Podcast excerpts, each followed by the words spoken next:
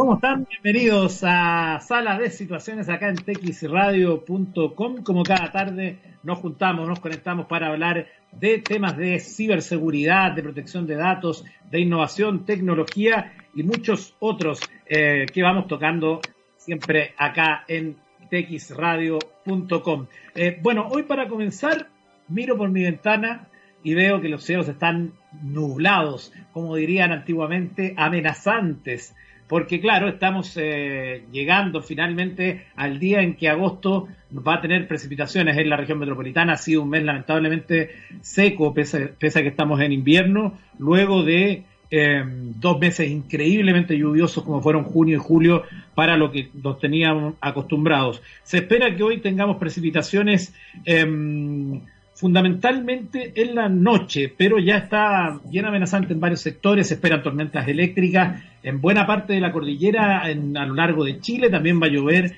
en eh, la costa, se espera entonces que el evento pueda tener incluso bordear entre los 5 y los 10 milímetros, eh, así que ya lo sabe, eh, bienvenida sea la lluvia también en nuestra capital. Vamos a hablar de algunos temas antes de nuestra entrevista central de cada día. y esto me llamó mucho la atención, es una información que trae hoy la Nación.cl que habla que la Superintendencia de Pensiones está listando un sistema de ciberseguridad para las AFP y las AFC. El organismo busca que sus regulados garanticen la correcta protección de los datos sensibles y de carácter personal de los afiliados y usuarios del sistema de pensiones y del seguro de cesantía, generando un control preventivo de los riesgos de seguridad de la información y la ciberseguridad. Entonces, este proyecto cuenta con un esquema de trabajo que permita optimizar los procesos y asegurar la confidencialidad, integridad y disponibilidad de la información que mantienen. Además, la Superintendencia de Pensiones publicó un proyecto de norma equivalente para las administradoras de fondos de cesantía. Con estas iniciativas se busca entonces que regulados, sus regulados garanticen la correcta protección y en ella se establece que el sistema de gestión de seguridad y ciberseguridad de cada AFP y la AFC deberá involucrar a toda la organización y contribuir a la gestión de riesgos de la entidad, considerando el ámbito de seguridad de la información como un proceso transversal.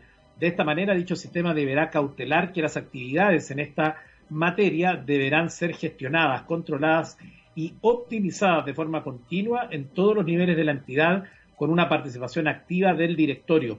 Asimismo, el sistema de gestión deberá ser complementado y mejorado con controles específicos que mitiguen los riesgos de ciberseguridad. La nueva norma propuesta establece estándares mínimos basados en buenas prácticas y controles que las AFP y la AFC deben contemplar en su sistema de gestión de seguridad y ciberseguridad, los cuales complementan la regulación sobre gestión de riesgo vigente que aplica la Superintendencia de Pensiones a sus regulados. Con esta propuesta, la Superintendencia de Pensiones continúa avanzando en perfeccionar y proponer mejoras al funcionamiento del sistema de pensiones y del seguro de cesantía, aumentando el estándar de exigencias de calidad para los servicios que entregan ambos organismos a sus afiliados y al público en general. Bueno, vamos a hablar del COVID también porque hay una noticia que hoy destaca Infobae que eh, habla del novedoso método israelí para diagnosticar el COVID-19 en menos de un segundo. Ahí entonces en esta nota de hoy dice que científicos israelíes eh, aseguran haber creado este nuevo método con un aparato del tamaño de un plato de café que es alimentado por USB. El arribo al diagnóstico ocurre luego de que los pacientes se enjuagan la boca con una solución salina y la escupen en un vial que se, es examinado por un espectrómetro que ilumina la muestra y analiza su reacción para averiguar si es consistente con la de COVID-19. Dado que esta metodología está operada con inteligencia artificial, los investigadores del Centro Médico Shiva que inventaron el método y están llevando a cabo las pruebas aseguran que la precisión será mayor a lo largo del tiempo el líder del proyecto, Eli Schwartz, del Centro de Medicina Geográfica y Enfermedades Tropicales de Chiva, indicó que es más barato y más fácil de usar que el test PCR, que es el principal modo de detección del COVID en el mundo hoy en día. Además, el equipo de innovación y las empresas de imágenes NewSight aseguran que la tecnología tiene el potencial de reemplazar las pruebas de hisopado incluyen un desagradable proceso para la toma de muestra y requieren un largo análisis de laboratorio. Asimismo, se cree que las pruebas de PCR tienen una precisión de alrededor del 80%, mientras que estos investigadores israelíes aseguran que la eficacia del novedoso método es del 95%. El proceso señala la firma espectral, lo que significa que la materia refleja de diferentes maneras la luz según sea su, composición.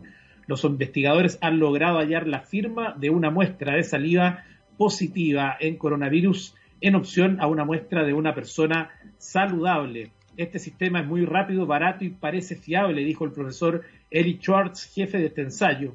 La idea, según el experto, es reemplazar mayormente las pruebas de PCR, especialmente en lugares donde se necesitan pruebas masivas. Además, señaló que el sistema dará resultados positivos, negativos, muy precisos y las pruebas de PCR solo serán necesarias si los resultados son dudosos o si los profesionales médicos necesitan información detallada sobre la carga viral que su prueba no proporcionará. Las pruebas iniciales llevadas a cabo en el hospital con cientos de pacientes arrojaron resultados prometedores y los investigadores afirman que de continuar así esperan que su nuevo método esté disponible internacionalmente a finales de este año. En las personas contagiadas el virus está presente en la saliva en cantidades que van incrementándose a medida que avanza la enfermedad, por lo que el reto de los investigadores es detectar personas que están en fases iniciales. El aparato Spectra Lit está en el proceso de obtener los permisos regulatorios y la compañía informó en un comunicado que cada test cuesta menos de 25 centavos y que esperan que el aparato detector cueste menos de 200 dólares. Vamos a ver qué ocurre entonces con ese sistema para detectar el coronavirus. Bueno, Google Chrome se actualiza y promete ser 10% más rápido. La nueva versión web de Chrome promete entonces que eh, mejoras en el consumo de recursos si tienes muchas pestañas abiertas, que es algo no tan extraño. Eh, ¿Cuántas serán en promedio las pestañas que uno tiene abiertas? Por ejemplo, yo en este minuto tengo 3, 6, 9, 10 pestañas abiertas. Pero uno, claro, en la medida que pasa más tiempo puede tener más también abiertas. La idea entonces es que la primera es la optimización guiada por perfiles que ofrece carga de páginas 10% más rápida. Esta opción es una técnica de optimización del compilador en la que las partes críticas del código enfocadas al rendimiento se ejecutan más rápido para el usuario final. Esto significa que las páginas se cargan hasta un 10% más rápido en promedio, en promedio, incluso más cuando se apoya del CPU. Del mismo modo, se activó el Tab Throttling, una opción que ayuda a reducir el impacto de las pestañas inactivas. Esta opción estará disponible en el canal beta de Chrome y consistirá en otorgar recursos a las pestañas activas tomados de aquellas que han estado inactivas por mucho tiempo, de acuerdo con los desarrolladores, no solo hay mejoras en la velocidad de carga, sino también en el ahorro de batería y memoria. Ahí está entonces alguna de las noticias que marcan la jornada en el mundo de la tecnología y de la ciberseguridad.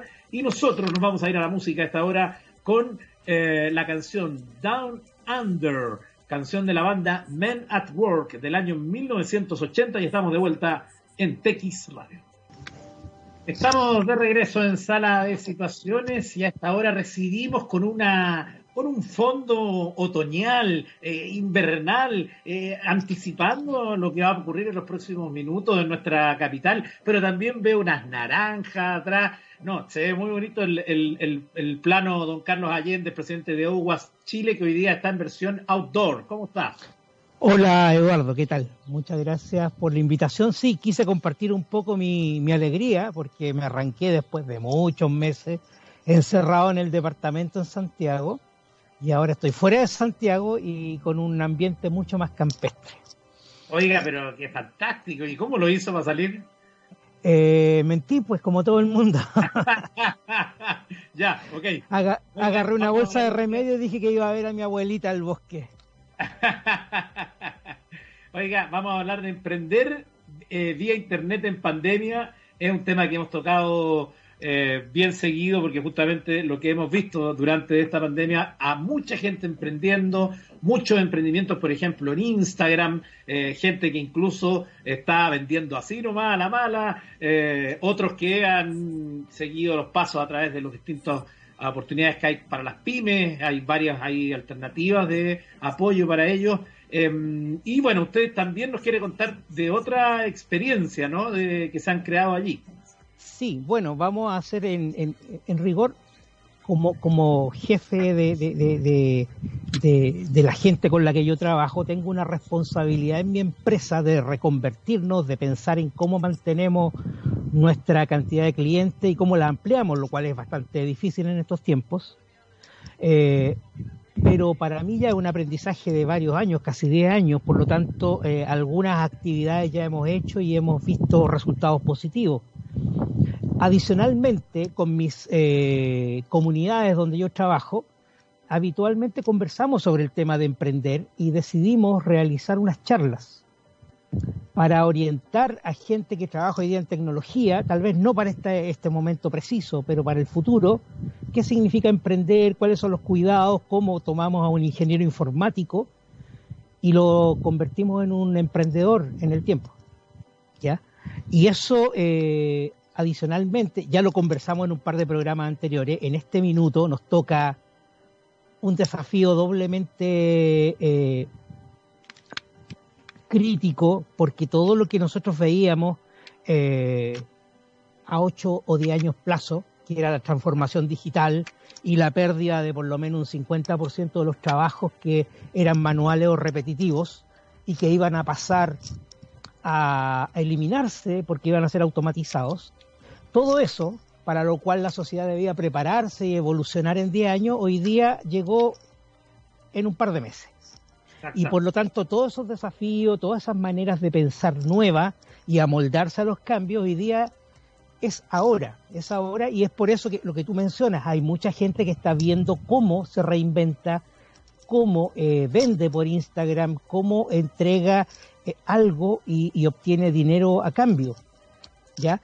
Mucha, mucha de la, del desafío de reconvertirse eh, tenía que ver cómo, cómo lograba encontrar una ubicación nueva en donde no fuera automatizable o pudiera ser reemplazado por una tienda que vende por, por, por, por eh, comercio electrónico o, eh, o, una, pensemos en estas empresas chinas eh, en Amazon que te pueden despachar en un par de días cualquier cosa a un precio mucho más competitivo desde cualquier lugar del mundo. Entonces, ¿qué es lo que nos queda cuando pensamos en emprender? Servicios. Uno tiene que vender o debiera tender hacia algo que no sea reemplazable, que en el fondo dependa de tus características personales y de tus habilidades. Y eso pasa por eh, un apoyo necesariamente en tecnología. Nadie podría pensar en dar servicio hoy día si no está colgado de Internet.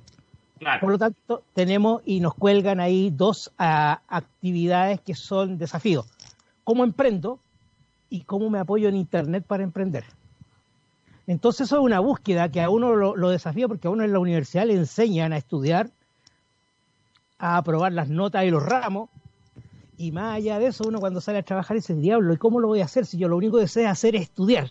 Y cuando te pones en una oficina a trabajar, te das cuenta que sí, pues tú puedes pensar y buscar soluciones. Ahora, cuando te sacan de la oficina y te ponen en el mundo real, eres como un león de circo pasado a la selva. ¿Qué hago aquí? Porque la, las garras ya no las tengo. ¿Cómo, claro. cómo, ¿Cómo me enfrento? Porque se supone que yo debiera poder sobrevivir en esta selva.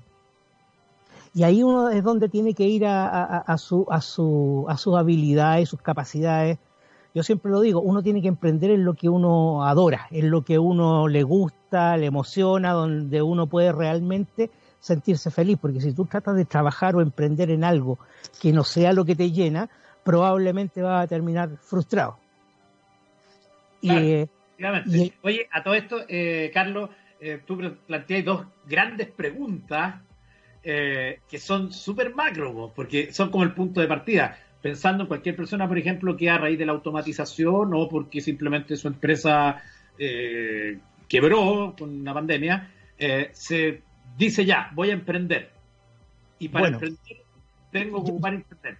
¿Qué hago? ¿Qué emprendimiento, por un lado? Y por otro lado, ¿cómo ocupo eh, Internet para que pueda hacer eso? Y okay. son preguntas que suen, suenan como un saco de papas. ¿no? Son preguntas grandes, son preguntas que probablemente van a definir tu futuro. Exactamente, pero mira, ahí hay un tema que también hay que tenerlo presente. Eh, esto requiere entrenamiento, o sea, uno no se convierte en empresario de buenas a primeras de un día para otro, requiere tener una actitud y una cultura. me voy a permitir contar, voy a ser un poquito autorreferente aquí. Una historia eh, que parte con mis hijos y mis sobrinos. Eran muy chiquititos, menos de 10 años, y lo habrán visto en una película o qué sé yo, pero pusieron una mesa a la salida de la casa y una jarra con limonada para vender limonada. Y el, y el cartelito del precio, no les compró nadie, estuvieron un día completo y no vendieron nada. ¿Y cuál era el problema? El problema es que en mi, en mi barrio no pasa mucha gente frente a la casa. Ah, eh, no, estaban llegando a su mercado objetivo. Claro, el problema, el problema era el lugar. el lugar, el lugar donde estaban y tal vez el producto, porque no me acuerdo qué fecha era, pero mira, mira lo que sucedió.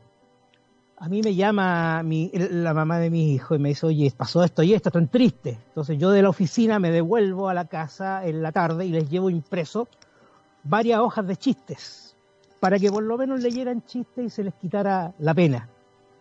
A las dos horas de estar leyendo chistes dijeron, esto es lo que vamos a vender, chistes. A mí me sorprendió mucho.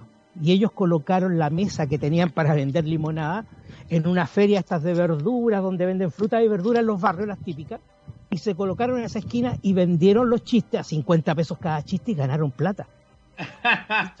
y yo me quedé con la idea, uno, de que tenía mucha personalidad, dos, que efectivamente había que estar en el lugar donde el cliente estuviera, independiente de que tu servicio fuera algo extraño, porque en medio de las verduras de la fruta ellos vendían chistes.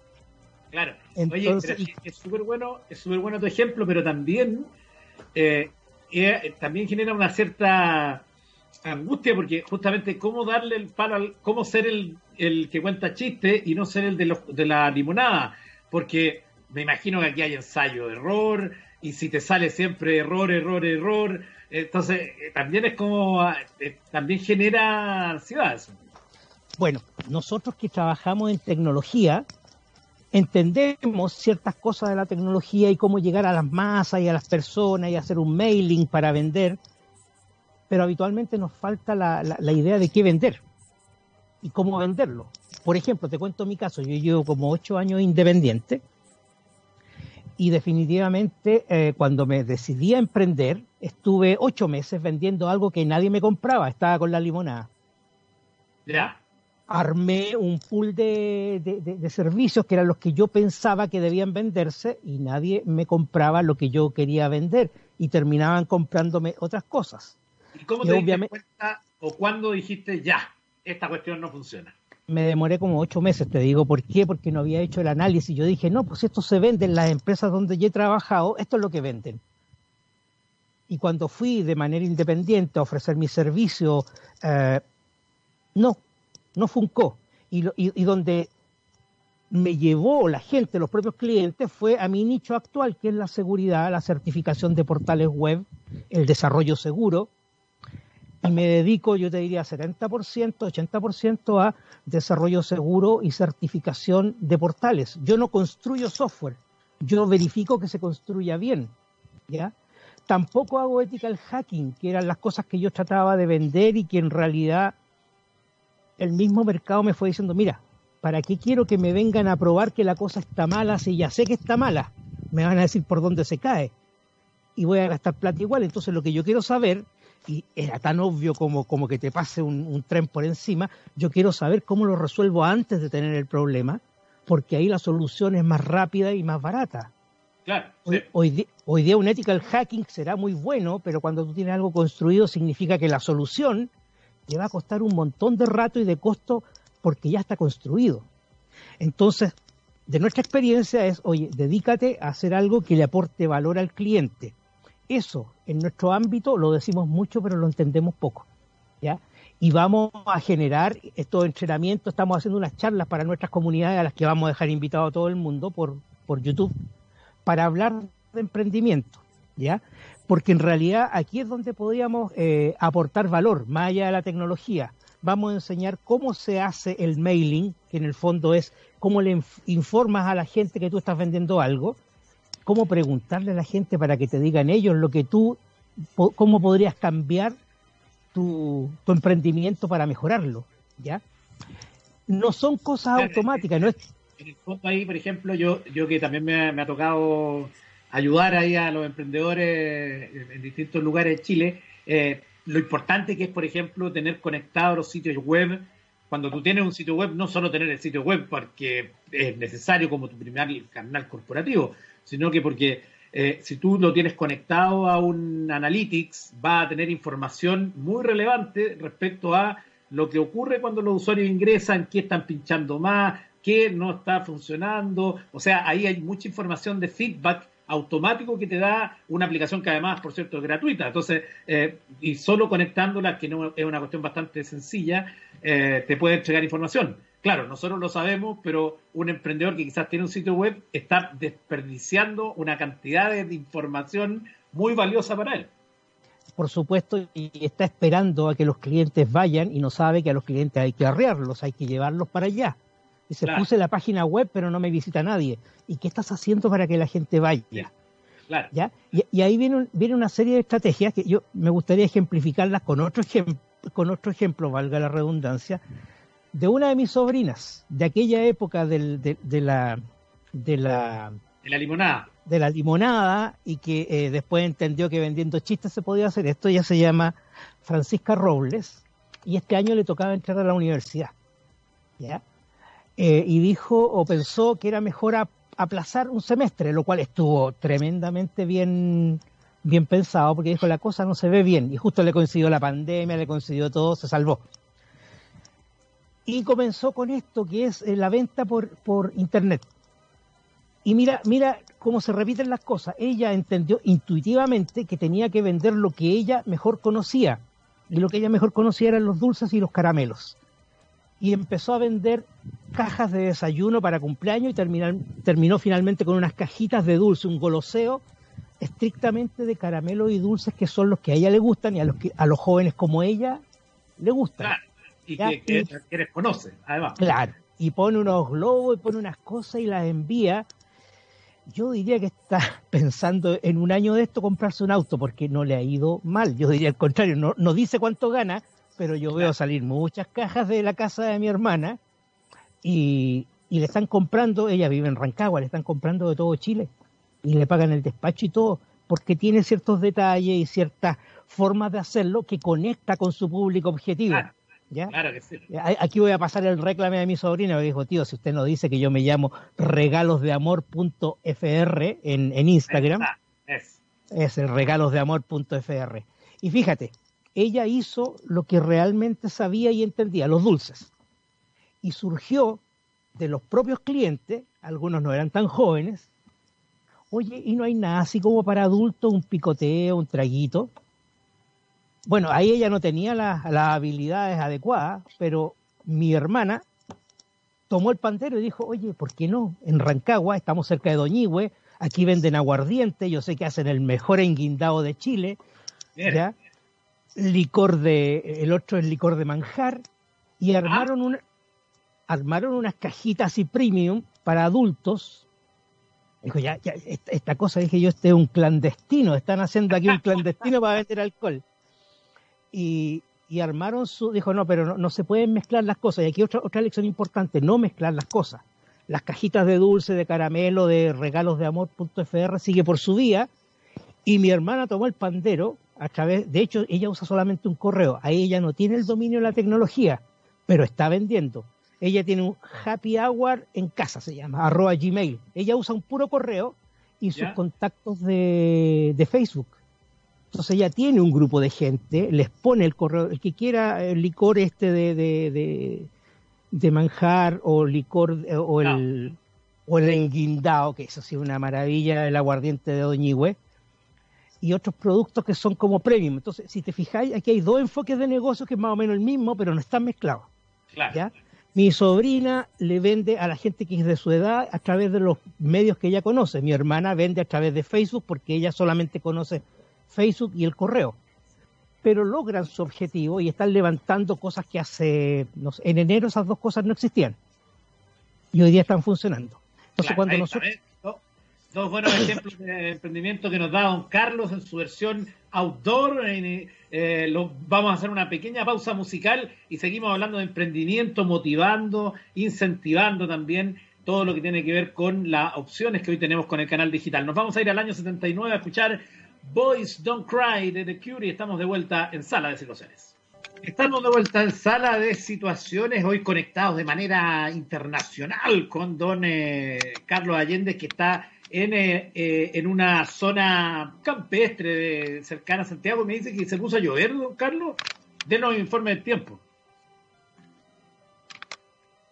A ver, se nos cayó don Carlos, parece. Pero por mientras que lo reconectamos, eh, les cuento que em, justamente hoy se espera que en los próximos minutos ya empiece a llover. Si ya está lloviendo en Rancagua, significa que em, en, los próximos minutos también debería comenzar la lluvia acá, donde se espera que en la noche, sobre todo, sea cuando tengamos la, recibamos la mayor cantidad de agua en la región metropolitana. Mientras nos volvemos a conectar con Em, con Carlos Allende, que estábamos hablando de emprendimiento, allí nos estaba contando el caso de su, de su hija, perdón, de, su, de una nieta y de una tía que ahí estaban haciendo emprendimientos por Instagram. Les cuento que Alexa, eh, hay novedades con respecto al sistema que, eh, de asistencia personal. Em, es el director ejecutivo de iRobot, que se dispone a desvelar por videollamada la nueva gran apuesta de la compañía. Dijo, no es un producto, es un salto adelante de inteligencia robótica. Robot Genius Home Intelligence. Esta plataforma se integrará a su dispositivo estrella, la aspiradora Rumba y el Suelos Brava, con el objetivo de ampliar el alcance de sus tareas. Durante los últimos 12 meses la gente ha pasado de mostrarse escéptica a creer en los robots que son el futuro del aspirado, están impacientes para que puedan hacer más cosas. Este sistema se instalará en la próxima actualización del software, disponible a partir de hoy de todos los dispositivos conectados de la marca, sin que nuevo, aunque algunas funciones ya están limitadas a los modelos más recientes. Información que viene hoy en el diario El País. Pero ya estamos de vuelta con don Carlos Allende, que eh, salió de, y ahora está en una está en otro set. sí, tuvimos un problema pasó una nube, una nube bien cargada y comenzó a llover acá. Así es que escapamos a tiempo. Oiga, pero buena noticia, que caiga agüita nomás, hay que aprovechar lo que queda del invierno. Bueno, retomemos lo que estábamos hablando del emprendimiento, sí, habías dado los ejemplos de tu familia, eh, ¿por dónde seguimos? Ahora seguimos por la parte ya más formal, esos ejemplos como para ilustrar dónde estamos parados y que en realidad uno puede eh, desarrollar ciertas habilidades, pero tienen que nacer desde lo que uno conoce. ¿ya? O sea, yo, no podría ir a vender cosas que no entiendo y que no sé y que en alguna medida va a ser más frustración eh, y no va a ser calidad de servicio para mi cliente. Por eso que en los ejemplos que mencionábamos se separaron esa, alternativa y pastelero a tus pasteles. ¿Ok? En mi caso, yo cité el caso de mi empresa que partí con una serie de servicios y que finalmente me di cuenta de que había cierta especialización que era requerida. Eh, Actualmente, en nuestra comunidad de OWASP eh, y de DevSecOps, que es otra, otra comunidad de desarrollo de software que me, pidieron liderar, eh, vamos a iniciar un ciclo de charlas hacia fines de este mes, ya que a poquito ya, o sea, prácticamente vamos a partir en septiembre con unas charlas de cómo emprender. Esto orientado a la gente de tecnología, gente que se dedica a su, a su tema informático y que en algún minuto en algún minuto va a tener que decidir la independencia, ¿ya?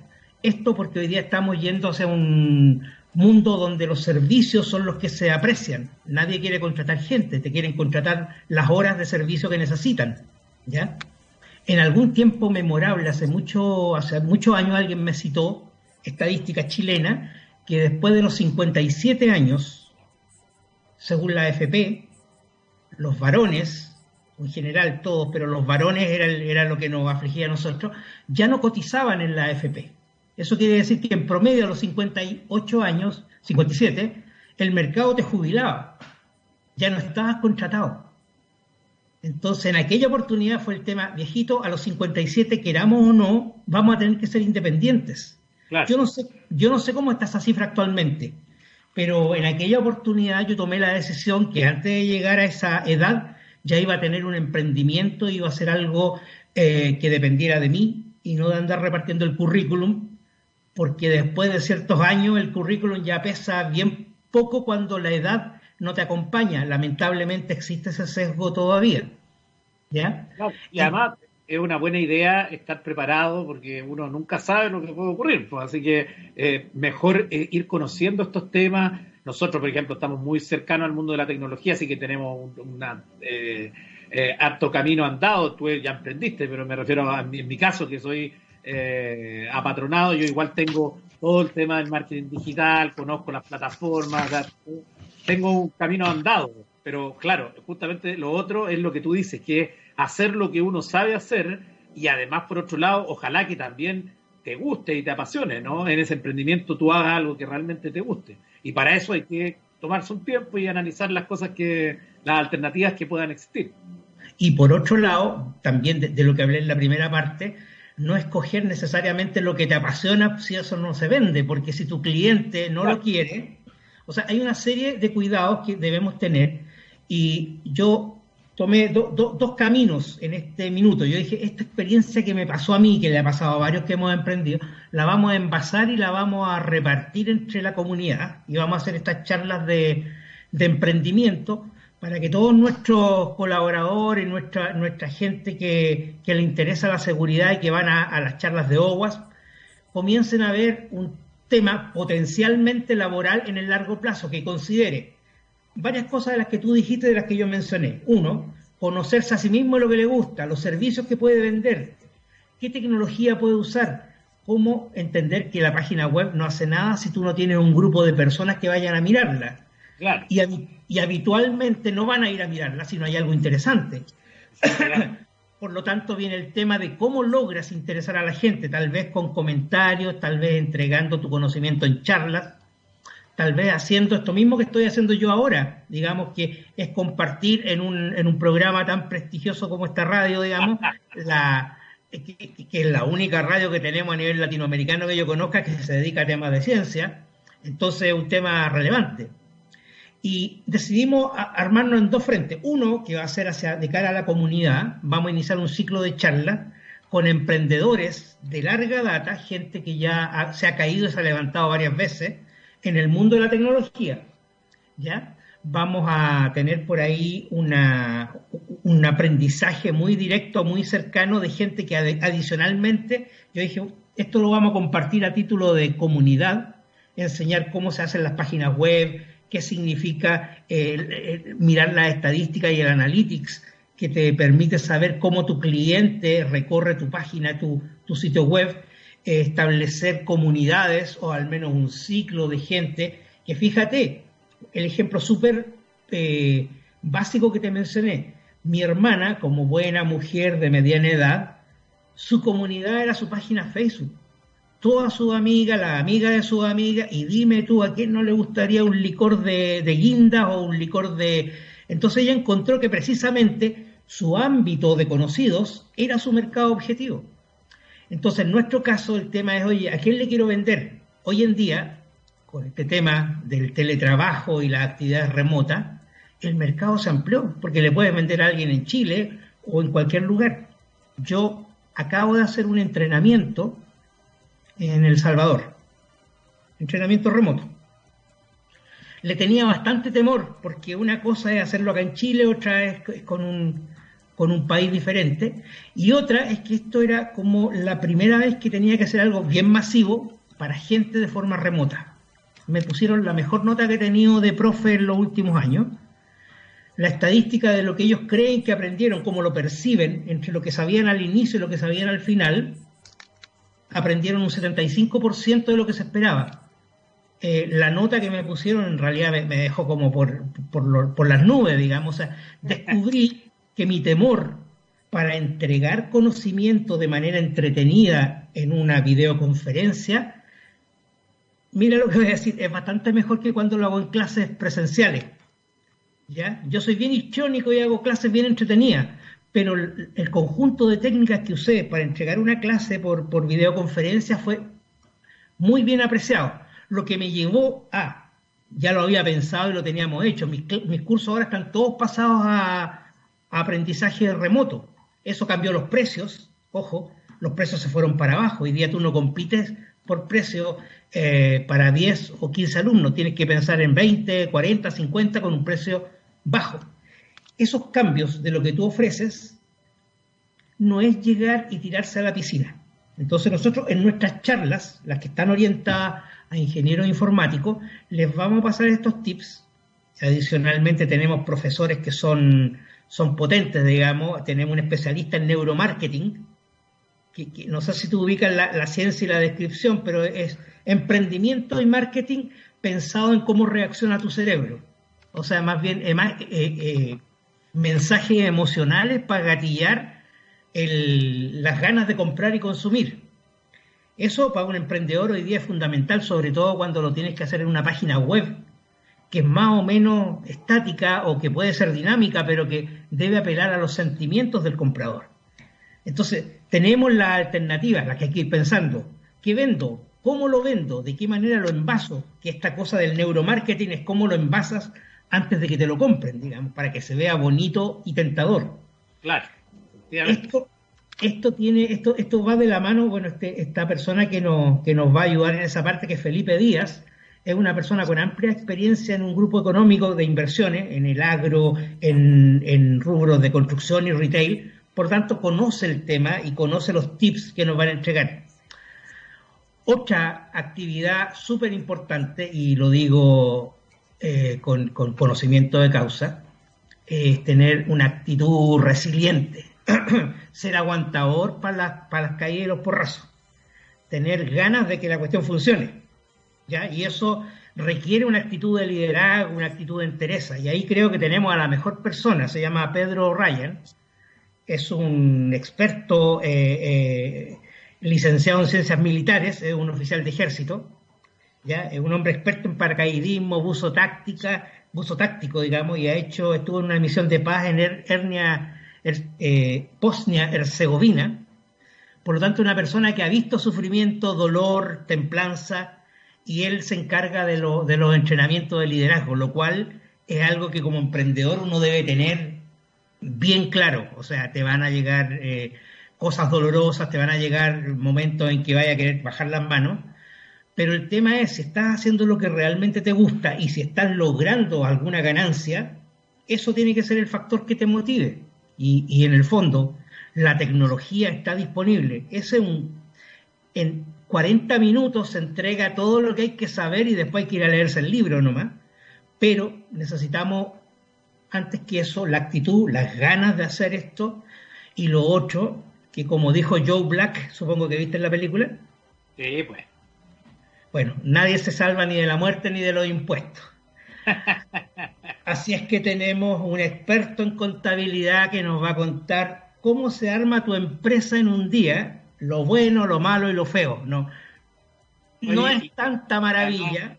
Además, un punto súper importante hoy día con tanta eh, informalidad que uno ve. Bueno, precisamente apuntando a que emprender conlleva responsabilidades, porque no tiene ninguna gracia que tú encuentres algo que haces bien, que te gusta y que lo mantienes en la informalidad y de repente te trae problemas como una demanda, una denuncia. Y eso hay que eh, despejar esa variable. No, sirve eh, ir con la del pillín, digamos, por el lado, haciendo, haciendo vista gorda, porque a mí no me van a pillar. A todos nos pillan. La diferencia es que a algunos les cae la teja y a otros no. Y en este caso, eh, el tema de empresa en un día es un mecanismo bastante simple de hacer, pero tiene sus trucos, ¿ya? Eh, y tiene su, su, espacio de no pagar impuestos. O sea, no es que tú armes tu empresa y empiezas a pagar el primer día. Hay ciertos montos hasta los cuales eh, creo que son 8 millones anuales por los cuales tú no pagas impuestos. Entonces, aprovechar eso y saber cómo usarlo también es parte de los tips que vamos a dar en nuestras charlas, que van a estar publicadas en mi, en mi página, en mi sitio de, LinkedIn, que es el canal que usamos habitualmente. Eh, y eso tiene la gracia de que vamos a compartir experiencias reales de gente que sufrió estos temas, algunos demandados por ahí por, por, el, por la Tesorería General de la, República y el Servicio de Impuestos Internos, porque hicieron las cosas mal, y las hicieron mal por falta de información. Entonces tenemos que, para emprender, sobre todo ahora que todos estamos buscando con algún grado de ansiedad, cómo hacer las cosas mejor o diferente.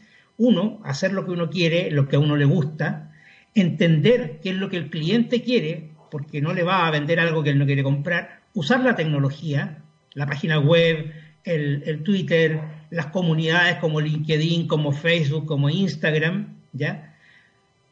Tener respeto por la formalidad en términos del servicio de impuestos internos. Háganle caso a Joe Black, o si no se sufre mucho. Y finalmente, tener la actitud. Esto del neuromarketing, del liderazgo, son formas de enfrentar con técnica, con conocimiento, los problemas que son desafíos diarios. O sea, ¿cómo logro que esta persona vea mi publicidad y quiera comprarme? ¿Cómo logro que lo que estoy vendiendo pague impuestos o no pague, digamos, y, yo aproveche la las posibilidades que te entrega el gobierno hoy en día. Hay muchas actividades que están o iniciativas que están destinadas a favorecer al, microempresario, pero también hay que saber aprovecharlas con, capacidades de entender hasta dónde puedes llegar y dónde estás sobrepasando la línea y puede ser riesgoso en términos de infringir la normativa legal o tributaria. Eso es importante. Es importante porque lo que vendemos a la gente que estamos en tecnología no son cosas cosas que te las compra cualquier vecino y queda así como un chaleco o una zapatilla que le vendí a mi vecino. Esto generalmente te lo va a comprar una empresa que necesita facturas y que necesita que tú seas formalmente una entidad, aunque sea una microempresa, que vende servicios formales. Eso, para el tecnólogo, para la gente que hoy día está pensando cómo lo hago, eh, bueno, es el minuto de empezar. Si no vas a tomar hoy día tu negocio, tienes que empezar hoy día a entender cómo funcionan los negocios para el minuto que quieras dar el paso. Y creo, creo que todos llegamos al minuto en que queremos dar el paso o tenemos que dar el paso. La teoría de la FP decía que el al, año 57 ya no se cotizaba, por lo tanto ya estabas por tu cuenta. Por lo menos disminuían las cotizaciones. Eso quiere decir que eso nos, nos marca una fecha más o menos de como los yogures, fecha de vencimiento, en donde nuestra contratación va a ser más difícil y por lo tanto nuestras habilidades personales tienen que estar ya preparadas para ese minuto. Perfecto. Carlos Allende, presidente de OWAS Chile, con el que hemos estado conversando hoy de emprender en tiempos de pandemia. Te mando un abrazo y nos volveremos a conectar más adelante. Gracias, Eduardo, que estés bien. Chao. Bueno, llegamos al final del capítulo de hoy de Sala de Situaciones y nos vamos a despedir con una canción de 1983 de la banda de blues CZ Top. Give me all your loving. Nos vemos mañana en texradio.com.